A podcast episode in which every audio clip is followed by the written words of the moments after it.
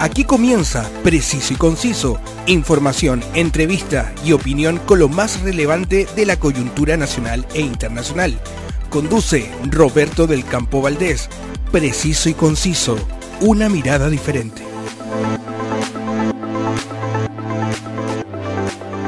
Gracias a todos quienes se dan cita para revisar los diferentes temas de la actualidad.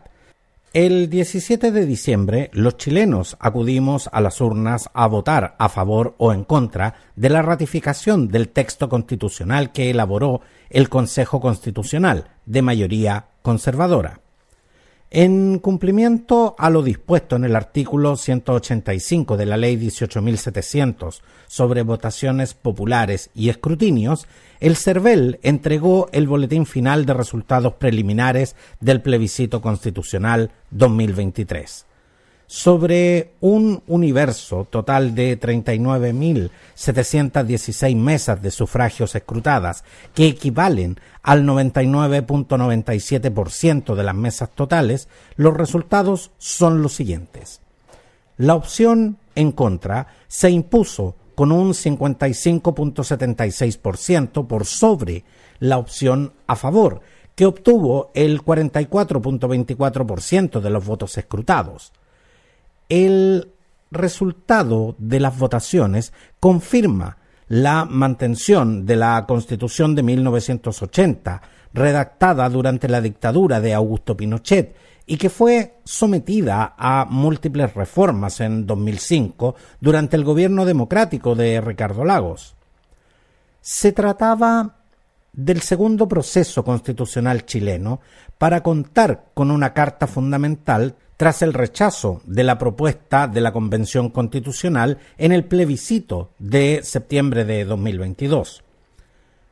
Cuando retrocedemos en el tiempo y recordamos que el 25 de octubre de 2020, cuando se realizó el plebiscito nacional para determinar si estábamos de acuerdo con iniciar un proceso constituyente para redactar una nueva constitución y determinar el mecanismo para dicho proceso, en esa ocasión, la ciudadanía se inclinó por la opción apruebo, con un contundente 78.28%, por sobre la opción rechazo que obtuvo un 21.72%. Si hace cuatro años estábamos convencidos como país que queríamos una nueva constitución, cuatro años después la pregunta es, ¿por qué los chilenos no quisieron una nueva constitución. La constitución de 1980 prácticamente nació con fuertes cuestionamientos a su legitimidad de origen, deficiencia democrática del texto y los altos quórums que se requerían para realizar reformas. Desde 1989 que esto ha sido un tema político, su sustitución. El 26 de agosto de 2005, en una ceremonia oficial realizada en el Palacio de la Moneda y a la cual se le otorgó gran trascendencia, el presidente de la República, Ricardo Lagos, promulgó la Ley 20.050 que establecía 58 reformas a la Constitución de 1980.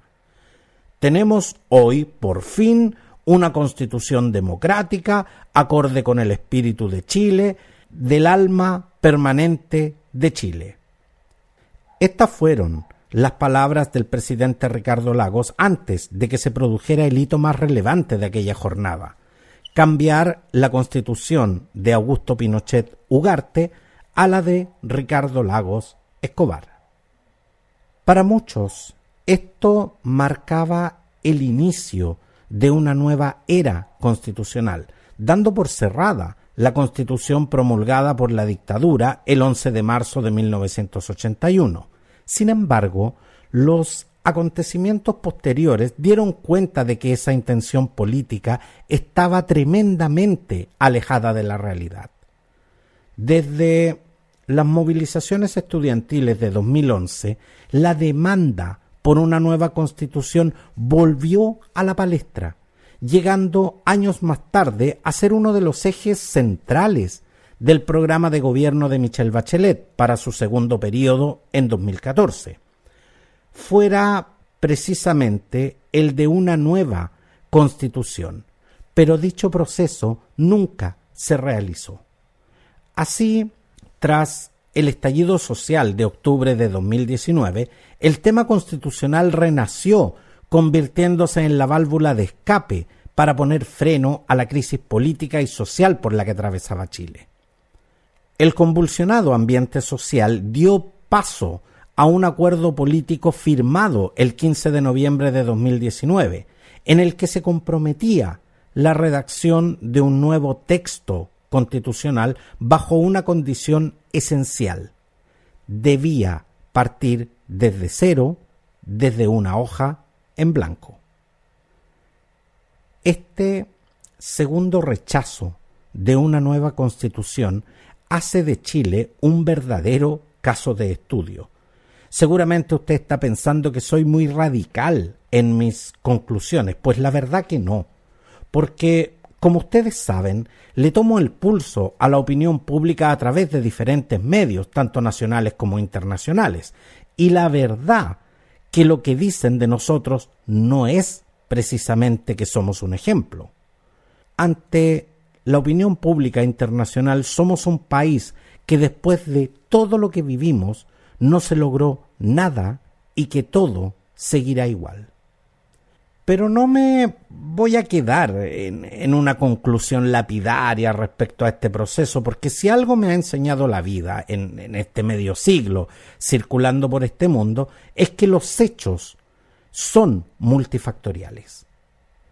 La primera lectura que puedo hacer es que esto es el fracaso de la derecha por conducir a buen puerto este segundo intento constitucional.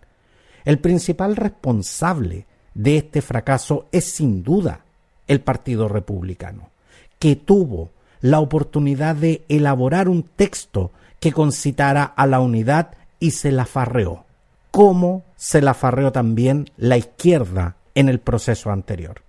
Aquí primaron abiertamente intereses partidistas por sobre el bien común o un texto constitucional de consenso. Las cosas por su nombre. Ninguno de los dos extremos fue capaz de construir acuerdos. Ambos quisieron llevarse la pelota para la casa y eso la gente no lo aceptó. Chile no es un país de extremos políticos. Se pudiera decir que es un país de centro izquierda. Podrán haber personas que piensen que somos de centro derecha, pero, pero de extremos no somos. Tal vez el más beneficiado con este resultado sea el gobierno, porque la derecha hizo de todo para convertir este plebiscito constitucional en un referéndum al gobierno, a quien José Antonio Caz se dio el lujo de llamarlo gobierno fracasado. Y la verdad es que le hizo un favor, pues de ser así, el resultado claramente favorece a la administración del presidente Gabriel Boric. Por cierto, el presidente Gabriel Boric cometería un tremendo error si creyera que este triunfo del en contra es una adhesión a su gobierno, porque tampoco lo es pero tampoco debe desaprovechar la oportunidad de utilizar este resultado para impulsar una agenda que a dos años de su gobierno todavía no vemos. Para mi gusto, el voto por el en contra refleja el completo rechazo de la ciudadanía a toda la clase política, a quien no ve como parte de la solución a sus problemas cotidianos, sino que ve en ellos derechamente un desperdicio de recursos públicos. Las personas de a pie, como le gusta llamarnos a la clase política, ven a un montón de personas que solo se descalifican entre sí y rara vez llegan a acuerdos. Personas que en campaña llegan a las puertas de sus casas buscando sus votos, pero que durante sus periodos nunca más ven por sus barrios siendo justo en el análisis. El mundo político no puede solucionar cada problema que tenemos, pero el hecho de estar viendo constantemente discusiones estériles, zancadillas y descarados actos de corrupción, claramente eso no ayuda a mejorar la imagen que la ciudadanía tiene de todos ellos. Solo se puede avanzar con unidad, con grandes acuerdos, con amistad cívica, sin perder nuestras legítimas diferencias. Ese fue el secreto del éxito de la concertación. Algo considerado hoy un pecado para los jóvenes revolucionarios del Frente Amplio que hoy gobiernan. Los problemas que Chile visibilizó en el estallido social no se han solucionado. Es más, tenemos la sensación que estamos peor que antes. Chile no puede seguir esperando. Necesitamos políticos más humildes y generosos. Llegó la hora de darle una mano al gobierno que la necesita, pero también el gobierno tiene que empezar a hacer la pega y dejar de decir que los problemas que tenemos hoy son de larga data. Si Gabriel Boric y quienes gobiernan con él voluntariamente se hicieron cargo del país, lo hicieron sabiendo los problemas que este país tenía. Después de cuatro años y dos intentos constitucionales, definitivamente estamos peor que antes. Más polarizados, con una situación económica compleja, más inseguridad ciudadana, más desconfianza en las instituciones. Las personas tienen rabia, están decepcionadas, cansadas. La política de derecha y de izquierda no ha sabido responder a la demanda de los ciudadanos.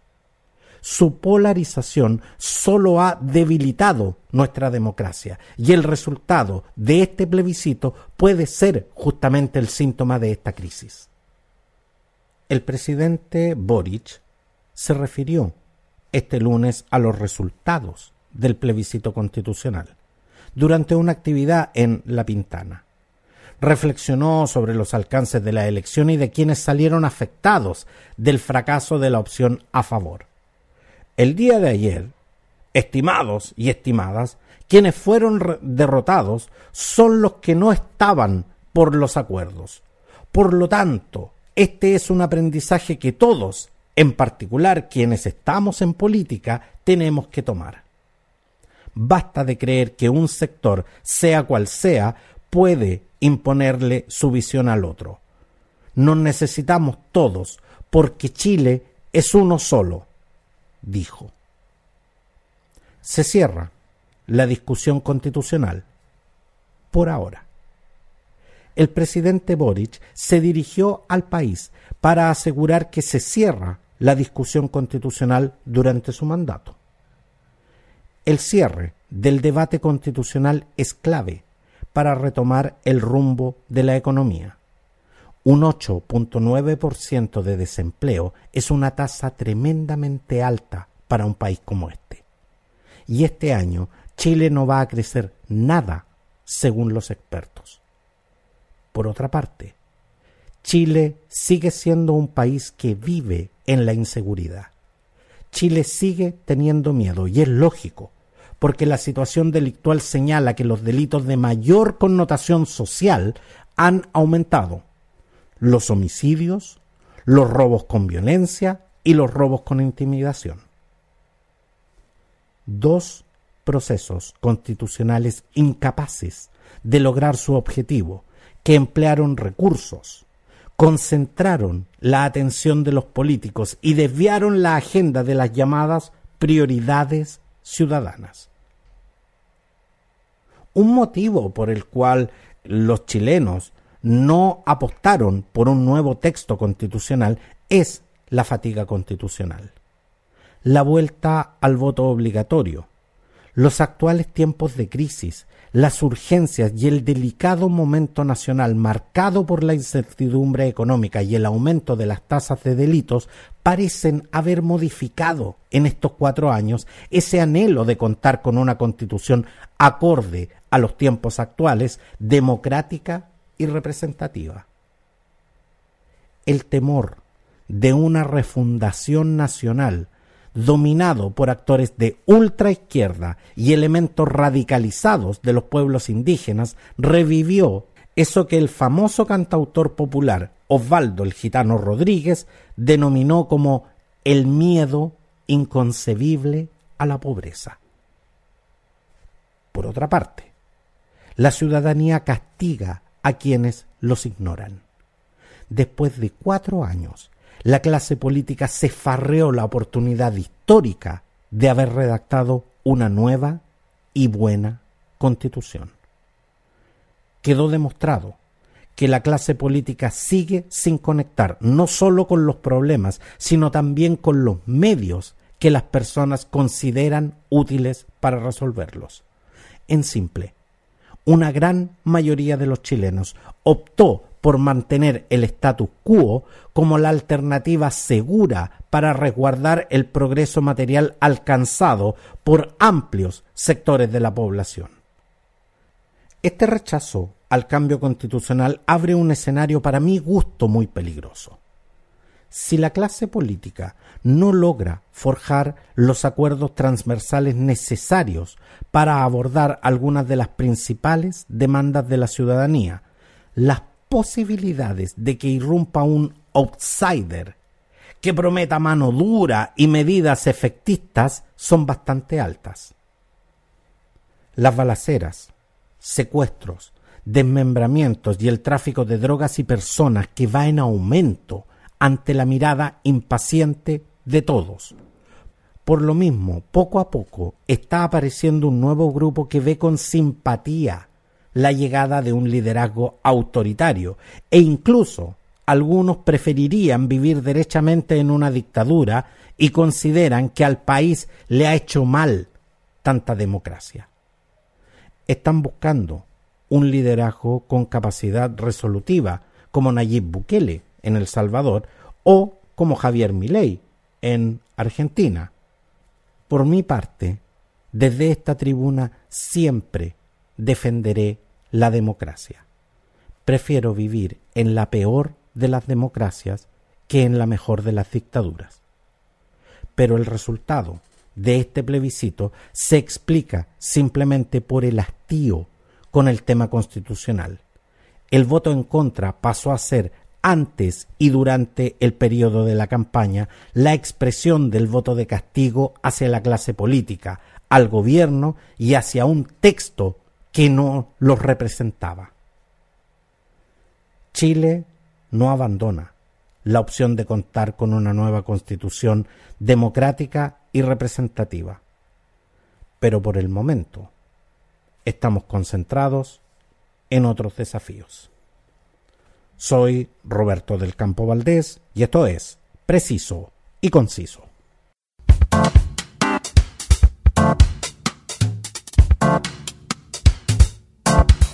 Todos los contenidos de Preciso y Conciso disponibles en Spotify y las más importantes plataformas de audio podcast, también en nuestras redes sociales y canales disponibles en WhatsApp y en Telegram. En todas encuéntranos como Preciso y Conciso. Muchas gracias por su preferencia, un abrazo y nos vemos. Quedaste bien informado con los temas del momento. Preciso y conciso, una amplia mirada que te invita a ser parte del hoy y el mañana. Preciso y conciso, una mirada diferente.